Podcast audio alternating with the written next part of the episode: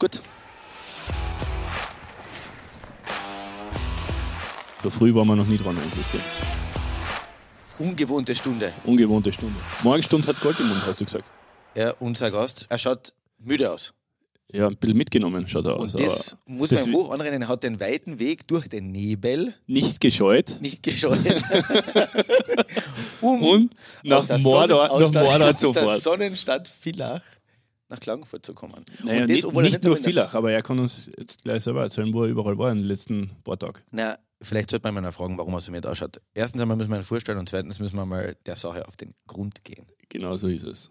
Also, schönen guten Morgen, lieber Markus Kerschbaumer. Schön, dass unser treuerster Fan Exil-Kärntner, Exil-Kärntner. Dormann-Trainer, Edelfan. und es, er hat es endlich einmal zu uns geschafft. Was war los die letzten paar Tage? Du schaust mir das. Ja, erstens einmal guten Morgen, Männer. Danke für die Einladung. Ich bin echt euer Nummer 1 Fan. Also die Fahrten nach Salzburg versiehe ich mir immer mit, mit euren Podcast. Ihr bringt mich wieder zum Lachen. Das ist aber ab und zu so ein bisschen wie dick und doof. Wie kriegt der Kollege Danke. Wendler manchmal Dick und doof. Also ich- Weinen? Jetzt kannst du, jetzt kannst du So, wer, ist, wer, ist dick jetzt, und doof wer ist dick und doof? Ja, da gibt es keine gescheite Antwort, da gehen wir drüber. Das macht euch selber aus. Nein, ja, wir haben jetzt ein, ein, ein dichtes Programm hinter uns gehabt. Wir haben vor 14 Tagen angefangen am Donnerstag mit einem Training. Freitag haben wir dann ein Spiel gehabt gegen Feldkirch. Sind dann am Samstag nach Graz gereist, Sonntag in Graz gespielt, Montag dann nach Schweden geflogen, am Mittwoch runter, dann haben wir zwei Nächte in Wien verbracht, am Freitag haben wir in Wien gespielt, dann sind wir heim nach Salzburg, am Sonntag gegen Linz, da haben wir richtige Watschen gekriegt und ähm, gestern, also am Dienstag in der Früh, sind wir nach Vorarlberg gereist, haben gespielt und dann bin ich um heute um 5 Uhr früh in Villach angekommen. Das heißt, du bist die ganze Nacht durchgefahren, oder wie? Ja, eigentlich schon, ja. Ich meine, ich habe im Bus er, geschlafen. Nicht er, die haben schon einen Busfahrer. Salzburg hat einen Busfahrer. Entschuldigung, du bist ein kleiner Wortglauber. Nein, es macht einen Unterschied, ob du selber fährst oder ob vorne der, der Kali fährt. Im Wesentlichen. Aber ich meine, jetzt sind, bei euch war es ja so, ihr habt jetzt die letzten Runden nicht prickelnd performt, habt ein paar Niederlagen einstecken müssen. Auch Peter, du hast ja angesprochen gegen Linz. Ist das auch schon sowas, wo er sagt, okay, wenn du so eine anstrengenden Reisen hast, das zehrt einfach, das, das bleibt haften an einer Mannschaft? Ja, ich glaube, da waren zwei Faktoren. Erstens war es natürlich anstrengend, äh, das Spiel, äh, das erste Spiel zu Hause gegen Rögle, da waren wir wirklich, ja, da haben wir sehr, sehr, sehr gut gespielt und das hat natürlich sehr viel Energie gekostet und danach haben wir leider ein paar Kranke gekriegt, ein paar Ausfälle und äh, ja, mittlerweile sind es, glaube ich, acht Ausfälle und, und acht Ausfälle zu kompensieren, das ist sehr, sehr schwer für eine Mannschaft. Wahrscheinlich nicht die, gerade die intelligenteste Frage, ich stelle sie trotzdem. Musst du bei jeder Partie als Dormann-Trainer dabei sein? Ja, ich bin nicht gleich Damentrainer, sondern ich mache halt den Live-Cut für die Coaches. Das heißt, äh, ich kriege das Videos- Videosignal in meinen Computer, cut das da alles runter und in der Drittelpause kriegst du einen Trainer, die schauen sich das Wirklich, an. er schaut sich in der Drittelpause Videos an. Ja, Und- also wenn nicht die Videos, die Analyse. du Machst ja glaubst, du auch bei St. Marien. aber, aber halt einfach die, die, die, die Schlüsselmomente schauen sie sich an und, und dadurch können sie ein bisschen die Taktik adaptieren. Jetzt sagt man immer, Tormänner sind eigentlich die, die am meisten vom Spiel sägen. Im wahrsten Sinne des Wortes. Ist es auch deine Erfahrung? Ich meine, du warst einer der ersten richtigen Tormann-Trainer in Österreich, dazu kommen wir später noch ein bisschen. Du warst immer ein sehr analytischer Typ. Wie siehst du ein Spiel? Auf was schaust du? Ist das, schaust du jetzt wirklich nur auf deine Goalies oder, oder nimmst du einfach auch unter Anführungszeichen da ein bisschen äh, die Rolle als Coach war oder als einer, der halt auf gewisse Sachen schaut, die die anderen vielleicht nicht sehen? Ah, das ist jetzt gar nicht so, so dramatisch. Also ich, ich cut einfach das Spiel, aber noch die Spielsituationen, Situationen, Breakouts, Vorcheck, äh, Chance for, Chance against, Powerplay, Penalty Kill. Also das ist ziemlich einfach gehalten und äh, ja, und den Rest cut ich eigentlich nur für die Dormener. Wir sind uns ja öfter schon in der Eishalle begegnet. Früher in Villach, jetzt, äh, wenn Salzburg in Klagenfurt oder in Villach spielt. Aber du hast immer so den Blick fürs Große und Ganze von einem Spielfeld. Wie, wie schafft man das? Ist das die jahrelange Brauchst du Erfahrung? Geld von ihm oder was? Nein, nein, nein. Aber äh, es ist ja oft einmal so, habe ich mich selber ertappt, du gehst in der Drittelpause hin, wenn jetzt eine, eine strittige Situation ist, wenn du sagst, okay, das war vielleicht Abseits oder das war ein High Stick, Goalie Interference oder irgendwas in der Richtung und du hast sofort alles parat und kannst das irgendwie aufschlüsseln, wo du sagst, okay, das ist schlüssig für eine Spielsituation. Das ist unglaublich. Wie sieht man das oder wie, wie hat, hat man das so im Gespür, im Gefühl oder ist das die Erfahrung, die angesprochen Ja, ich ich glaube, das kommt einfach mit der Zeit. Das ist, ich mache das jetzt, das Live-Cut, den Live-Cut mache ich schon seit acht oder neun. Ich habe da, damals in Villach damit begonnen. Da hat es noch Schwarz-Weiß-Fernsehen gegeben, oder? Ja, fast, ja. In Villach halt. Und ja, mittlerweile ist es während der Saison, also ich kennt wahrscheinlich neben dem Spiel mit dir ganz normal ratschen und, und ich, ich mache das so, blöd gesagt, nebenbei. Ich bin schon fokussiert auf Spiel, aber, aber jetzt an und für sich der Tagging-Prozess, der geht nebenbei. Geh mal ein bisschen zurück in deiner Karriere, damit wir wissen, wie du ab dorthin gekommen bist. Du bist jetzt 17 Jahre Trainer, du warst äh, der erste, unter Anführungszeichen einer der ersten Dormantrainer überhaupt in Österreich.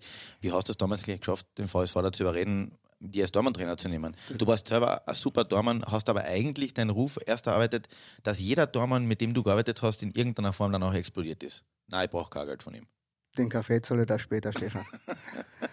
Nein, es ist, wie soll ich sagen? Ähm, ich habe mich eigentlich immer schon für fürs Techniktraining, für, früher hat man gesagt, für den Stil, für die Damen interessiert. Und im Laufe meiner Karriere äh, habe ich gemerkt, dass die Damen erwachsen sind, ich nicht. Ähm, die Damen sind, sind alle, alle Also, natürlich Sagen wir uns ehrlich, wie groß bist 1,65. Okay, ich bin als 75. Der Quendler hat Gunnar irgendwo, irgendwo einmal in seinem Leben als erster. Also bei echt Baden schieße ich einmal ins Kreuz können. wenn du den Buch aufkriegen würdest. ähm, ja, und, und die haben mich einfach immer mehr interessiert. Und ich habe so ein Schlüsselerlebnis gehabt, das war, glaube ich, 1993. Damals war der, war der Patrick Rohr, ähm, ja, das, das, der Goldstandard im, im, im Goaltending.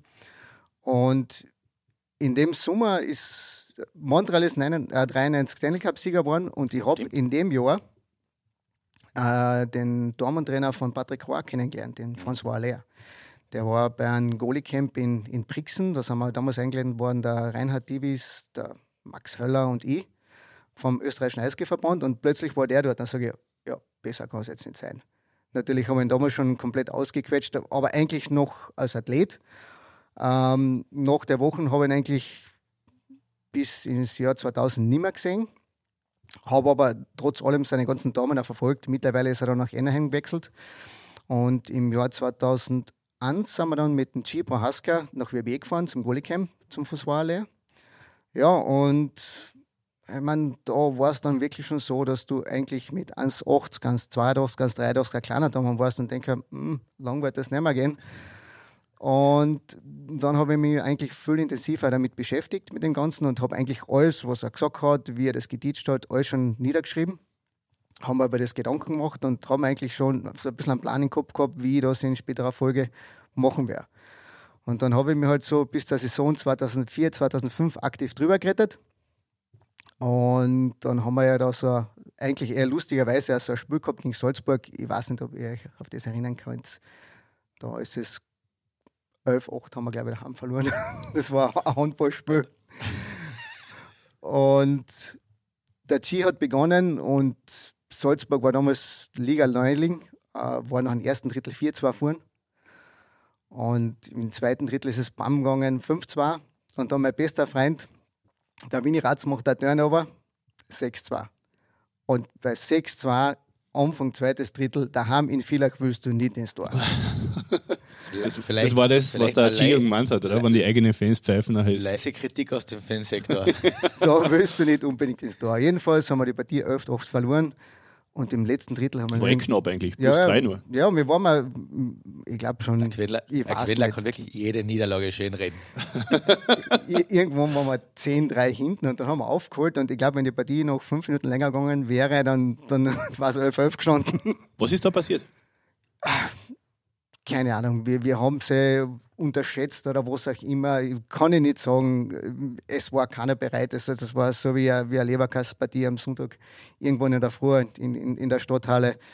Ähm, ja, Defense ist abgeschafft worden, Goaltending offensichtlich auch.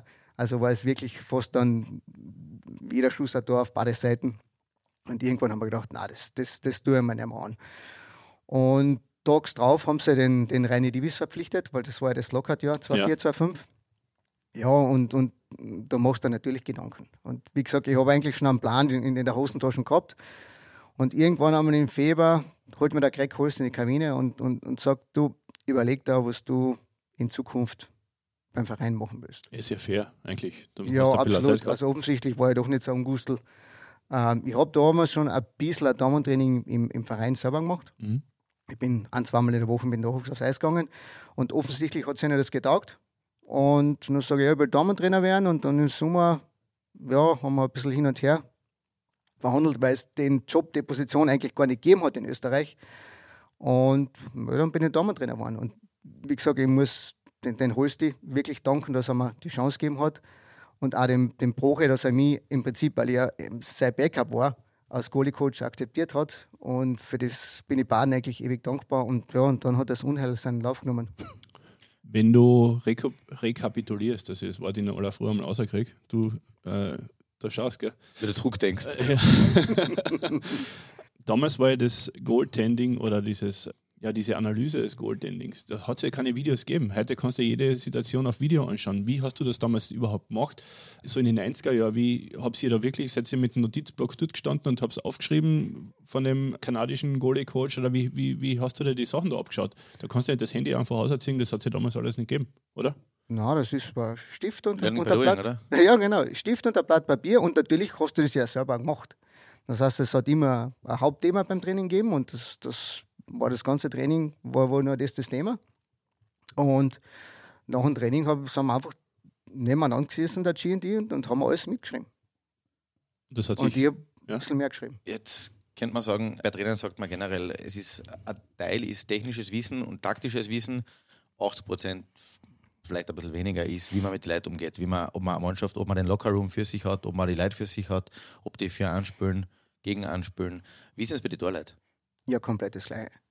Also das Erste, was du, was du machst, du versuchst eine, eine Bindung zum Damen aufzubauen, eine Beziehung, weil sonst funktioniert das nicht. Weil du, du, du arbeitest wirklich eng zusammen. Das ist sehr, sehr persönlich und, und wenn du dich mit dem Damen nicht verstehst, dann hast du keine Chance, an den heranzukommen. Aber wie gesagt, wir Damen denken alle gleich. Wir sind alle, ich sehe schon, wie du lachst, wir sind alle nicht ganz normal. Ähm, Danke, dass du es gesagt hast. ja, der Stefan war ja auch mal Goalie. Ja, habe aber, ich bin aber rechtzeitig umgekehrt auf dem falschen Weg. und dann ist er normal geworden. Nein, aber es ist, das ist jetzt nicht so, nicht so schlimm, wenn der Damen merkt, dass du ihnen helfen willst, dass du ihn besser machen willst und, und du versuchst Wege zu finden für ihn, dass es für ihn passt, dann geht das relativ flott, dass man da eine gute Beziehung aufbaut. Aber jetzt sind Torleute doch große Individualisten. Das kann ich mir nicht ganz gleich vorstellen. Fangen wir mal so an. Wie ist ein guter Tormann? Was ist das für ein Typ? Da gibt es ganz unterschiedliche. Es gibt ganz gechillte, es gibt eigenartige, ähm, die Eigenbrötler, mm, so wie zum Beispiel der, der JP Lamoureux, der ist ähm, sehr, sehr introvertiert, aber sehr, sehr professionell. Und, und manche sagen, ja, er ist, er ist äh, um nicht zu sagen, arrogant ist er überhaupt nicht. Das ist ein ganz, ein ganz lieber Kerl. Aber wenn er zur Arbeit geht und er weiß, er muss, der hat eine tägliche Routine und das ist wirklich eine tägliche Routine. Das heißt, der macht das jeden Tag. Ob wir gut spielen, ob wir schlecht spielen, ob er viel spielt, ob er wenig spielt, ob es ihm gut geht, ob es. Wurscht. Es passiert jeden Tag das Gleiche. Und da lässt er sich nicht abbringen. Da gibt es auch keine Gespräche. Der kommt in die Kabine, sagt Guten Morgen, zieht sich um, geht, in die, geht äh, ins Gym und, und spult sein Programm ab. Und mit ihm habe ich vorher gesagt, eine ganz eine lustige Story gehabt. Der hat sich beim Knie verletzt. Und ab November haben wir dann so ein Reha-Training gehabt. Da sind wir dann äh, zu zweit aufs Eis gegangen. Das war so ein bisschen ein Candlelight-Goalie-Practice. Leitgoal. Ja, ein bisschen romantisch sind wir schon. Musik, habt ihr Musik auch gehabt? Nein, es war, es war eigentlich ganz cool, weil wir mal in, im Volksgarten auf der Freifläche trainiert haben. Es waren schöne Herbsttage und das war wirklich cool. Nicht immer das volle Licht. Und wir haben es wirklich geschafft und wir haben danach darüber gelacht. Wir haben die ersten 20 Minuten unser Warm-up-Programm abgespult und haben kein Wort miteinander geredet. Okay. 20 Minuten lang. Aber es hat jeder gewusst, was der andere will. Das war, war ganz, ganz eigenartig. Und so wie jetzt, der, der Ate ist, ist schon, schon ein bisschen offener. Aber ich weiß auch zum Beispiel am Spieltag, so, also sobald die Spielvorbereitung losgeht, rede ich mit ihnen kein Wort. Da lasse ich ihn komplett in Ruhe. Wie viel, wie viel macht der ein Goalie-Coach aus in der Performance von einem, von einem Torhüter? Ist das, Das unterschiedlich? ist die Frage, in welcher Phase seiner Karriere du ihn abholst. Mhm. Also ich, ich sage einmal, im, im Jugendbereich sehr, sehr, sehr viel. weil du ihnen ja einfach alles beibringst. Mhm. Und das Erste, was du ihm beibringst, äh, ist ein richtiges Mindset. Mhm. Weil jedem muss klar sein, ein Dormen ist ein sehr verantwortungs verantwortungsvoller Job, das ist rausgekriegt. Mhm. Ähm, du bist die Last Line of Defense und du kannst da nicht leisten, dass du faul bist oder, oder, oder dass du nicht, nicht gescheit arbeitest oder dass du. Ein Dormen ist ein Fulltime-Commitment. Mhm. Das heißt, du bist nicht nur Dormen, wenn du in der Eishalle bist und die Ausrüstung anhast, sondern das ist, das ist ein 24-Stunden-Job.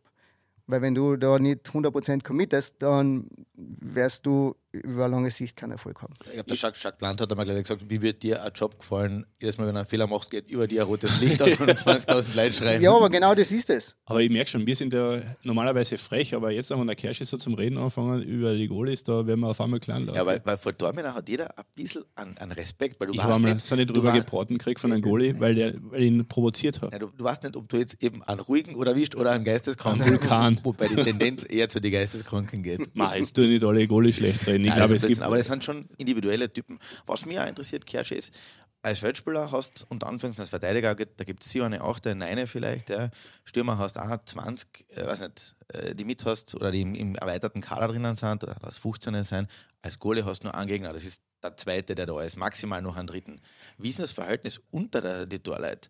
Gibt es da immer klare Anzahl Zwarer-Positionen? Es gibt Coaches, die regelmäßig beide 50% der Partien Ja, geben vor haben und geschaut haben, wer sich am besten entwickelt. Vor allem, weil alle immer sagen, ja, ich habe ein super Verhältnis mit dem Zwacher Goalie oder mit dem Bäcker. Also es gibt immer nur gute Verhältnisse. Es sagt keiner, na, die, der interessiert mich mal Die überhaupt nicht. wegputzen. Eliminieren. Wie ist Nein, das? ich glaube, da habt ihr ein bisschen ein falsches Bild. Also, das ist jetzt, jetzt nicht wirklich so ein Floskel, sondern ich kann es jetzt nur von, von, von, meiner Erfahrungen, von meiner Erfahrung sprechen und von meinen Goalies. Wir arbeiten schon wirklich zusammen als Team. Das heißt, wir, wir, sind, wir, wir sind das Goalie-Team, meistens haben wir noch einen, einen, einen jungen Damen dabei und wir arbeiten schon alle auf ein gemeinsames Ziel hin. Und jeder ist ein bisschen anders, du musst jeden ein bisschen anders anpacken, du musst da vom, vom, von der Taktik, von der Technik her jeden Dormann ein bisschen, ein bisschen anders anpacken, aber, aber eigentlich arbeiten wir wirklich als Team zusammen. Also du, du kannst jetzt nicht sagen, der eine mag den nicht. Also ich habe das, seitdem ich Goalie-Coach war, habe ich das noch, noch nie so eine Konstellation gehabt, wo du sagst, "Mm, die zwei Damen verstehen sich nicht. Was wäre, wenn du das hättest? Also wenn sich zwei Goalies in deinem Team nicht verstehen würden, was machst du dann? Als erstes einmal Hausaufgabe und schauen, was der für einen Charakter hat. Was heißt Hausaufgabe? Naja, wenn ich jetzt einen Dormer verpflichte dann, dann, oder wenn wir einen Dormer verpflichten als Organisation, Organisation, ist es nicht nur, dass wir auf ein Lead-Prospekt schauen und vielleicht zwei Leute anrufen, sondern wir, wir rufen mehrere Leute an. Äh, wir haben ein gutes Netzwerk, äh, wir schauen viel Video, wir reden mit den Athleten selbst und erst dann entscheiden wir, ob er wirklich zu uns passt. Aber gibt es da Leute, die dann sagen, na, der ist jetzt ein Nix oder wen rufst du an? Du musst ja dann eine konträre Meinung dazu kriegen, oder? Ja, ich rufe einfach Ehemalige Spieler. na, Spieler, Goalie-Coaches, äh, wie war wie es mit ihnen zu arbeiten, ähm, wie fleißig ist er. Ja, und da, da, da kannst du auch schon dann wirklich ein gutes Bild machen. Und wenn du auch mit den Athleten dann selber redest und, und ihn auch, wie soll man sagen, das Bild malst, was wir mit ihm vorhaben, dann schauen wir, wie er reagiert. Und wenn es positiv ist, ja, dann hat er eine gute Chance. Ich weiß, du redest nicht oder ungern schlecht über andere Leute. Das liegt einfach nicht in deiner Natur. Aber gibt es irgendeine Goalies, die du. Aber heute macht er aus. ne? Aber heute machst du Ausnahme. Aber gibt es irgendeine Goalies, wo du sagst, boah, der, das muss ich jetzt echt nicht haben? Hat es einmal so einen Goalie oder so einen Goalie, äh, so einen Torhüter jemals gegeben? kann ich da jetzt gar nicht sagen, Martin. Ähm, was ich haben will, ich bin von. Martin. Martin, ja. Bei Martin warst du jetzt Also ich bin nicht zusammengezuckt gerade. Martin. Ähm, ich bin selbst sehr ehrgeizig und, und ich schaue, dass ich, oder ich mag keine, keine Leute, die, die, die sagen, okay, ich, ich will jetzt noch Jahre Eishockey spielen und, und, und ein bisschen Geld mitnehmen und, und, und, und dann war es mit, mein, mit meiner Karriere.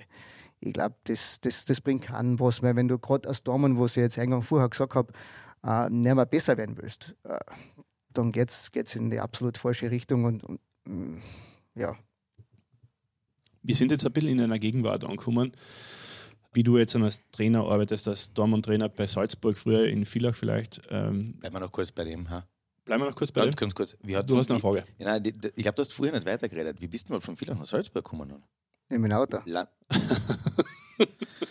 das ist wieder. Ding, ding, ding, ding. Er war so aufgelegt, dass er schon wehtut. Ja, sorry. Das war elf ohne Dortmund. Ja, stimmt schon.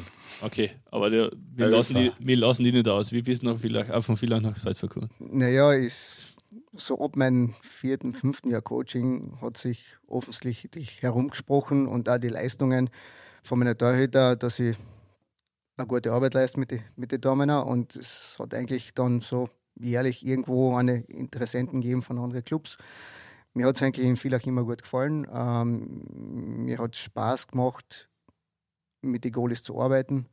Und das war immer dann auch so, wenn, ein Angebot gekommen ist, nehmen wir jetzt den, den, den Lilly Herzog her.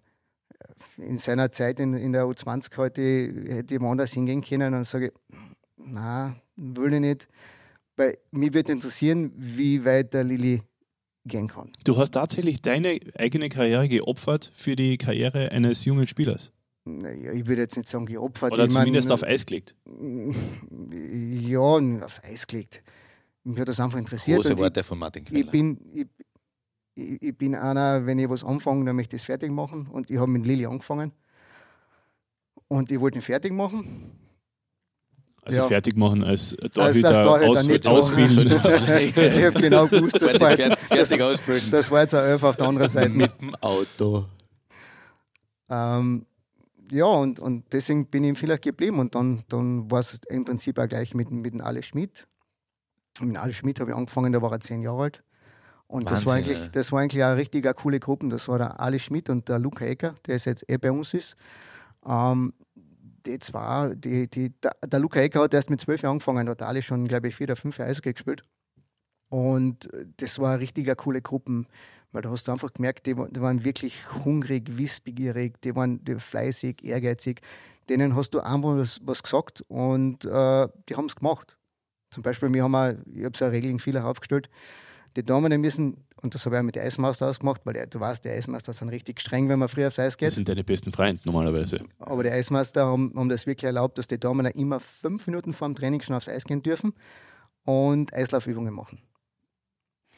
Und die haben das immer gemacht. Diese fünf Minuten machen es dann aus, oder? In Summe Ich- gesehen. Sind das, Naja, sind ein Haufen fünf Minuten? Das sind ein ein Haufen Haufen fünf fünf Minuten. Wenn du das jetzt auf eine ganze Saison aufrechnest und auf, auf zehn Jahre, sind das sehr, sehr viele Eislaufeinheiten, einfach extra, die du frei von der Leber machst. Weil ich habe es einmal so beobachtet und gerade in meiner Anfangszeit, natürlich wüsste ich jetzt ein bisschen eine, eine Kultur, eine Damenkultur in, in den Verein einbringen.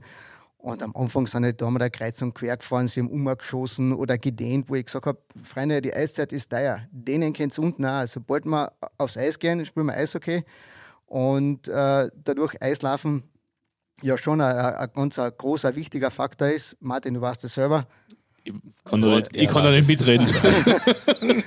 Äh, Gerade als Dormann äh, haben wir gesagt, okay, wenn ich jetzt nicht am, noch nicht am Eis bin oder, oder wenn ich einmal mit der ersten Mannschaft unterwegs bin, ihr habt eine Hausübung.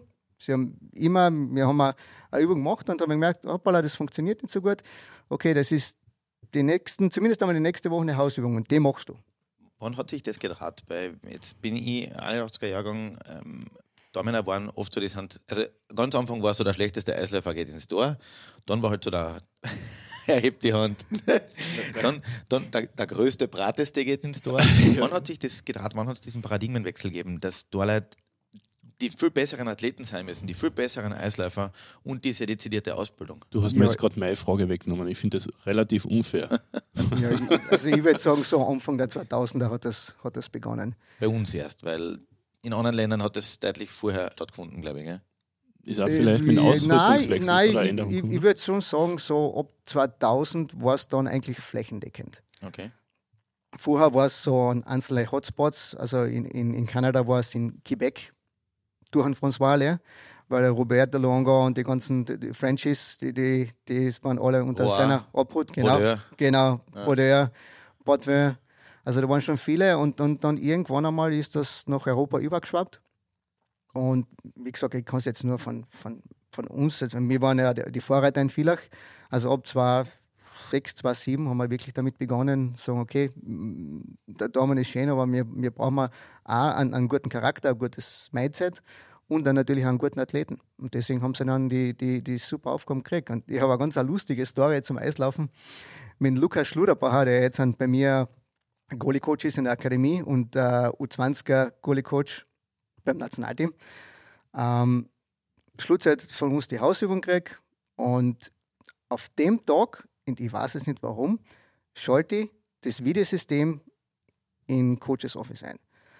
Und da haben wir eine neue Kamera und die war hinterm Tor. Das hat aber keiner gewusst. Ich denke mal, was ist richtig cool. Jetzt werden wir schauen, was die Jungs tun, wenn ich nicht da bin. So, der Schlutze fährt aufs Eis, fährt auf die Mittellinie und fängt an zum Dehnen. Ich denke mal, das ist brutal interessant. Ich habe einen DVD-Player damals gehabt, habe auf Rekord gedruckt, gehe aufs Eis und ich komme aufs Eis und der Schlutze bewegt sich auf einmal. Also hat er wahrscheinlich vorher gesehen, dass ich komme haben wir das Training fertig gemacht. Ich sage, ich sage, ich sage kein Wort während dem Training und nach dem Training sage ich, Schlutze, komm mal zu mir ins Büro. Dann kommt er zu mir ins Büro, wir setzen uns hin und sage, wie war, wie war heute die Hausübung? Na gut, habe ich alles gemacht, perfekt. Sage ich, komisch. Jetzt sagt er jetzt was. Und dann habe ich das Video abgespielt. Da war einmal Kas weiß und sage, was machen wir jetzt an?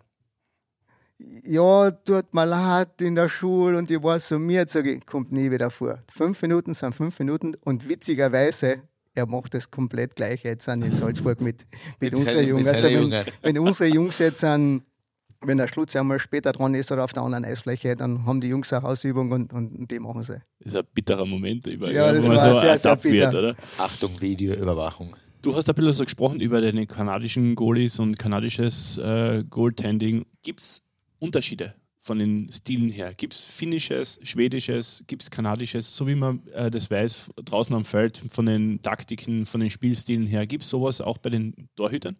Ja, es, es gibt es schon, aber die Unterschiede sind wirklich nur in die Details. Also zum Beispiel die Finnen benutzen die, die Hände sehr, sehr viel. Ähm, für meinen Geschmack fast ein bisschen zu viel. Ähm, was wir wollen, wir wollen im Prinzip das Spiel für den Dormann so einfach wie möglich machen. Das heißt aber nicht, dass, dass, dass der Dormann jetzt ein Talent hat. Stehen bleiben oder niederknien. Naja, unser, unser, erste, unser erster Job ist es eigentlich, dass du in die Position kommst. Das heißt, der, du, brauchst, du musst gut Eislaufen können. Ich glaube, Jean, heißt, Jean Sebastian Chigouer hat einmal gesagt, 90% vom Dormann ist so stehen, dass du angeschossen wirst. Genau. Aber da zu stehen, hast du, du musst da vorher Eislaufen. Du hast gut aufgepasst. Ja. ja? Ex-Dormann. Oder hat das der Hansi schon nicht gesagt? Nein, nein so. Wer war dein Goalie-Coach? Ich habe keinen gehabt. Ich glaube, das war das Problem. Ich glaube, der Hansi Sulzer, oder? da haben wir drauf, draufgeschossen, wenn du frei warst. ja, und du musst halt einfach vorher in Position kommen und, und, und eigentlich passiert dann das an.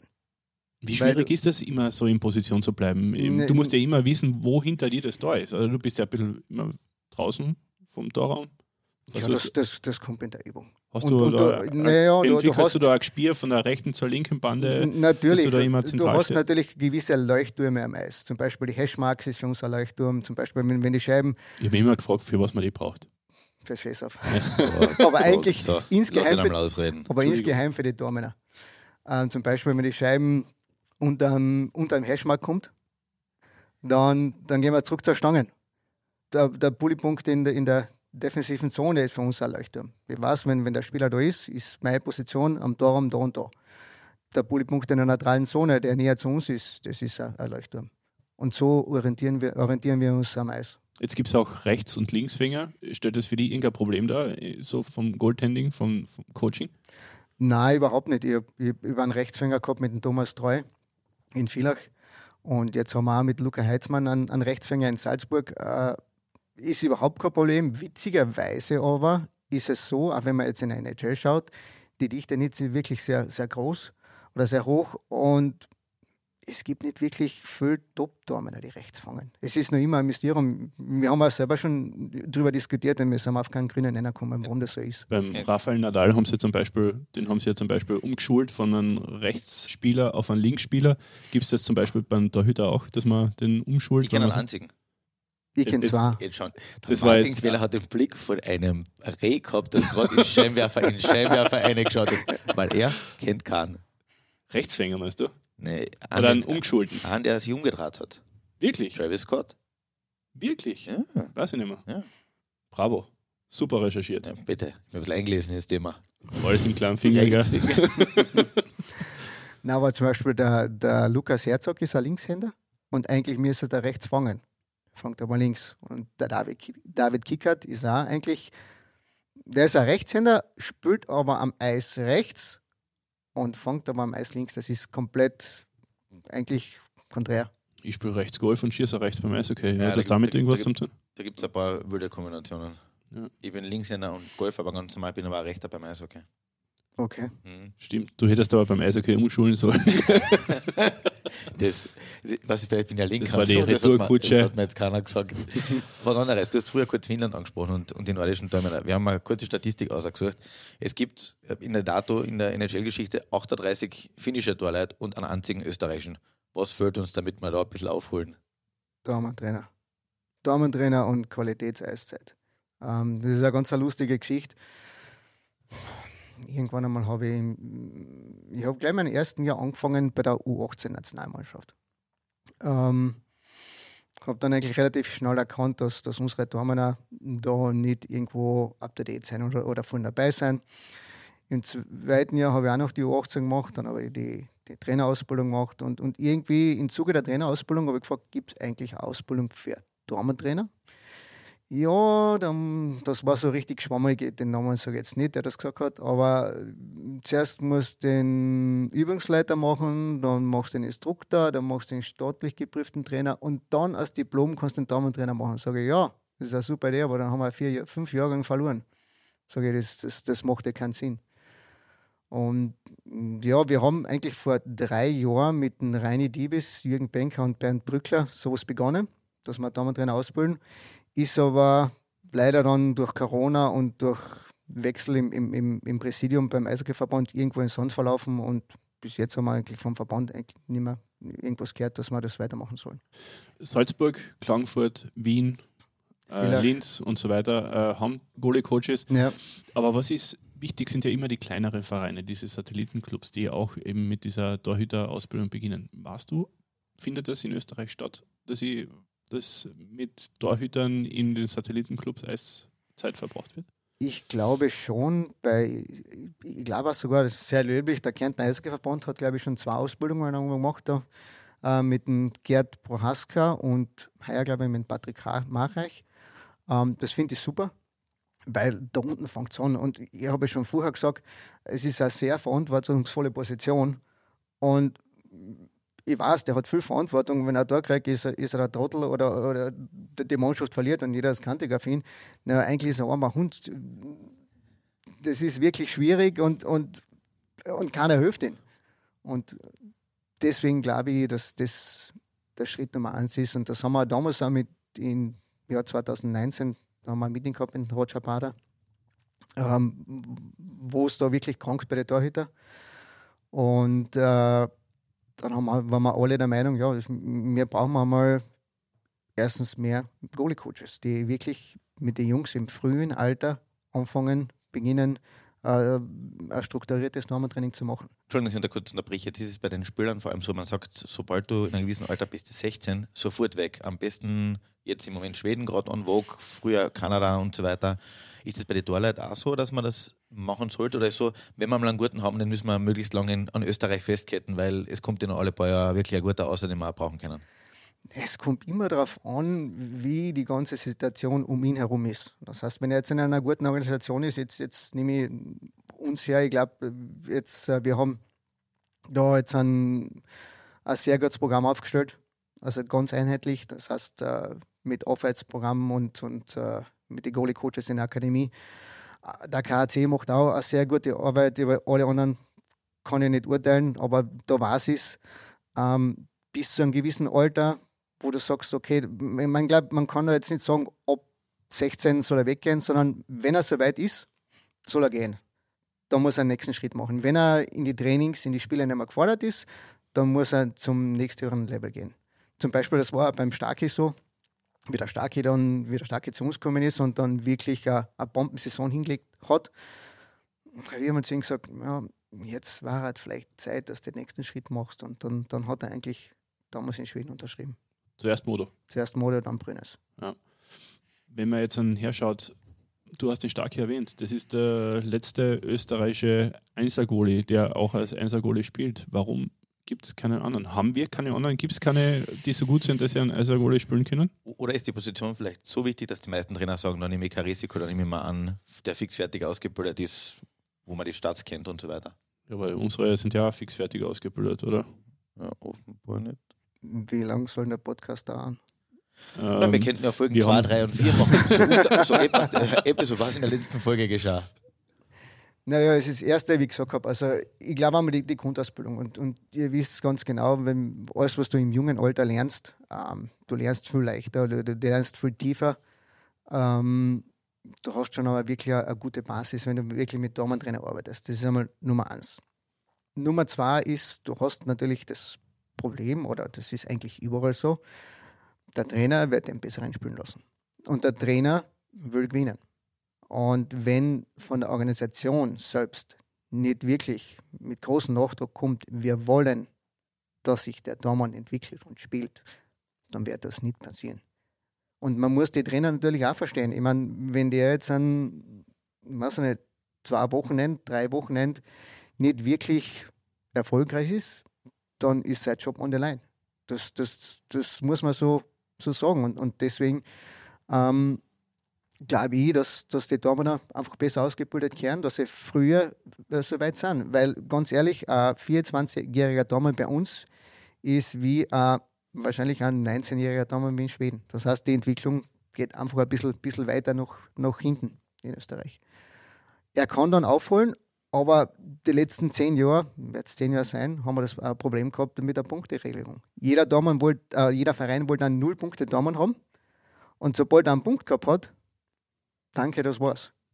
Ist er verabschiedet worden? Ist er verabschiedet worden. Also ich glaube, wir haben schon, schon ähm, Potenzial da gehabt, aber nur, es ist halt einfach mit der, mit der Vereinspolitik dann nicht, es hat nicht hingehört. Nehmen wir ein konkretes Beispiel. Ich weiß, du redest nicht gerne über den VSV, aber in Villach haben wir, oder sind zwei Torhüter drinnen, die du persönlich gut kennst. Das ist der GP und der zweite ist der Ali Schmidt.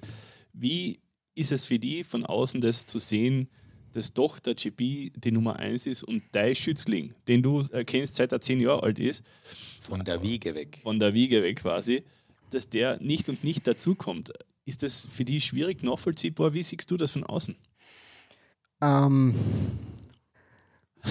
Er hat mir gerade die, die Faust gezeigt. Für, für, die, die es nicht sehen können, der Herr Kollege Kerschbaumer kontempliert hier noch ein wenig. Du, du, kannst da, du kannst da ruhig Zeit lassen mit der Antwort. Wir haben ja, das ist ein Podcast. Also. Ja, ja. Vielleicht hört man gerade abbanden, die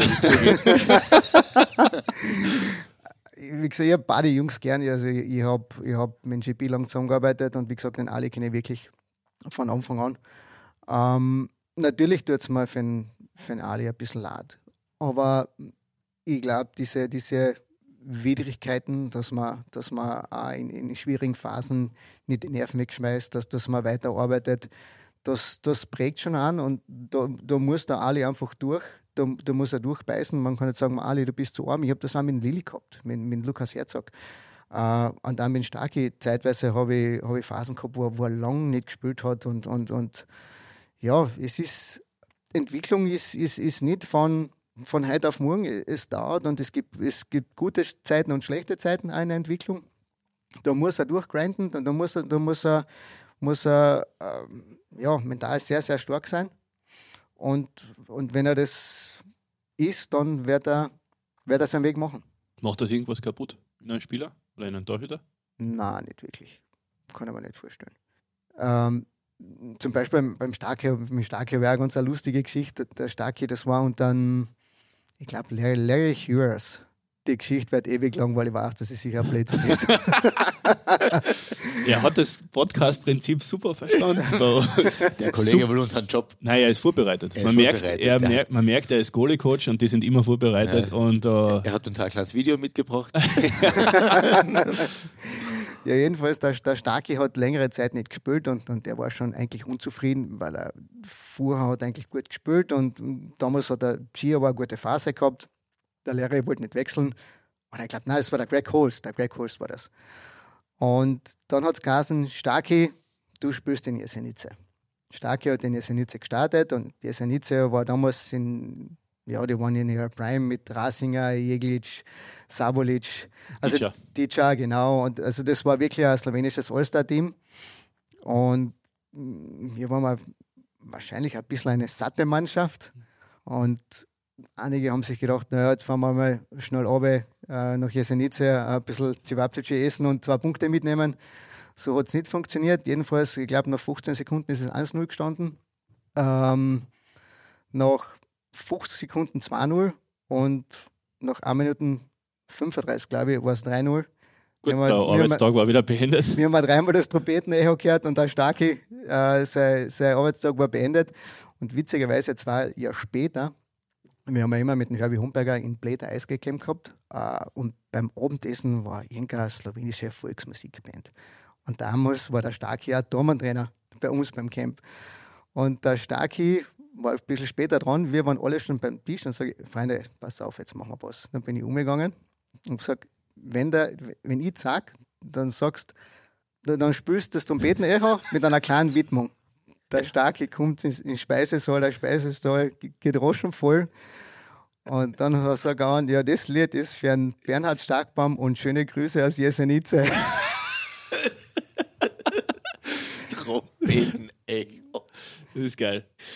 Weil du gesagt hast, ob das, was mit einem Dormann das macht, wenn der als Zweiter anfängt. Aber einige der besten Goalies aller Zeiten haben als Backup angefangen. Dominik Haschek bei Chicago am Anfang hinter Ed Belfour, wenn ich mich nicht ganz täusche. Stimmt. ist dann einer der besten Torleute der Welt geworden.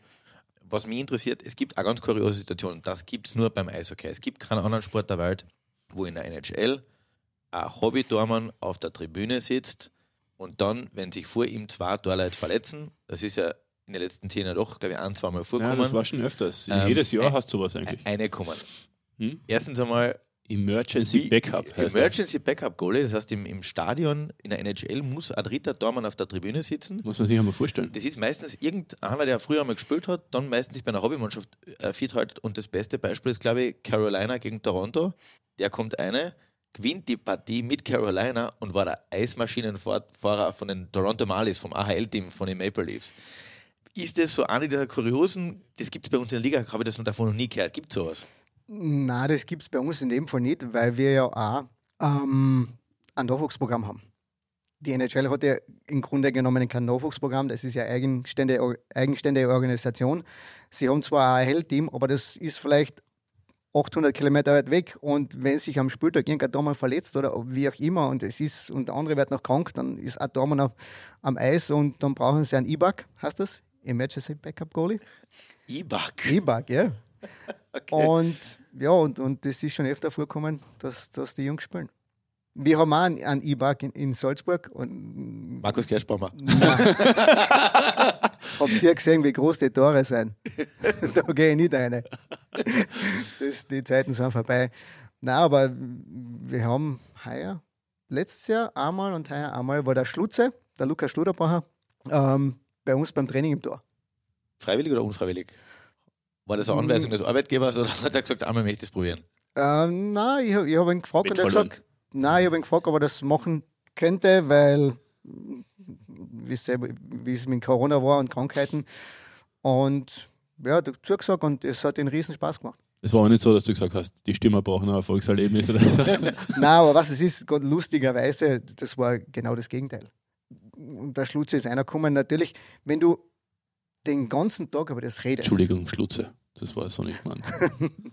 wenn du das ganze, den ganzen Tag nur über das nachdenkst und das teachst und redest und vorzagst, dann sind die Bewegungen einfach abgespeichert. Du gehst aufs Eis, du musst dir ein bisschen an die Ausrüstung gewöhnen und du spürst einfach und du hast einfach einen Spaß dabei.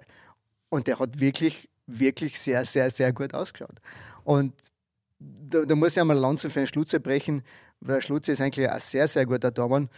Der Schlutze war halt immer sehr, sehr analytisch und hat viel nachgedacht. Und das war zeitweise diese halbe Sekunden zu spät, wo er dann auf eine gewisse Spielsituation reagiert hat. Ähm, und ich habe ihm aber immer schon gesagt, Schlutze, so wie du denkst und so wie du das Spiel siehst, du wirst einmal ein richtig guter Tormann-Trainer werden jetzt gibt es diese Tendenz, die Leute wollen Tore sägen. Die wollen keine Tore sägen, die, die Scheiben aufhalten, die Fans wollen Tore sägen. Man hat in der NHL oder generell im Eishockey viel, viel gemacht, um mehr Tore zu machen, zwei Linienabseits aufgehoben, dann ist, sind die Tore, glaube ich, eine Spur größer geworden. Dann hat der Tormann die Scheiben hinterm Tor nicht mehr nur noch, oder nur noch teilweise spielen dürfen. Dann ist die Ausrüstung kleiner geworden. Wie hat sich das verändert? Ist die Tormann-Position die, die, sage jetzt, immer schwieriger wird? Schwieriger, ja, sicher wird es schwieriger, weil die Spieler sind ja nicht dumm weil viele Spieler gehen natürlich zu, zu Goalie-Camps als Shooter. Und die hören natürlich, was die Goalie-Coaches sagen. Das heißt, im Prinzip sind es Spione, ähm, was du nicht zeigen willst. Der Feind, ja, der Feind hört mit. Und, und, und, und die, die bilden sich ja, oder die lernen auch mit, mit dem Ganzen. Und die Shooter werden besser, sie, sie, sie haben mehr individuelles Training, sie treffen die, die Ecken besser, sie können schneller schießen, das Material ist besser geworden, sie können unter Druck schießen, der Verkehr wird mehr, ähm, es ist viel Skill am Eis, ja natürlich, und jetzt müssen wir wieder besser werden. Es ist einfach ein Kurz- und Mausspiel. Was war eigentlich äh, so in den letzten 20 Jahren der große Sprung, wo sich alles verändert hat? War das dieser ansatzlose Schuss mit den Flexbewegungen von den Composite-Schläger? Absolut. Also, also früher äh, hat es wirklich Spieler geben, die, die waren zwar gute Spieler, aber die haben einfach mit den Holzschlägern, den haben sie nicht, nicht flexen können. Ähm, das war keine Chance und, und jetzt kann jeder Spieler äh, eigene Biegung, eigener Flex, High Kick, Low Kick, Mid Kick. Also du kriegst das zusammen mit dem Material, dass der Spieler einen guten Schuss hat. Außer unser, unser Schuss ist immer gleich geblieben. Ich, habe das Gefühl, egal was ich für einen Flex spiele, trifft nichts. ähm, du hast einen Holzchor du bist Dormann, du bist Dormann-Trainer, aber vor allem bist du Villacher und den Bogen müssen wir noch irgendwie hinkriegen. Reden wir über Villach. Reden wir über Villacher Eishockey-Kultur, über deinen Landesverrat, na Blödsinn. Aber die Kultur, in der du aufgewachsen bist, in Kern. Eishockey hat da einen eigenen Stellenwert.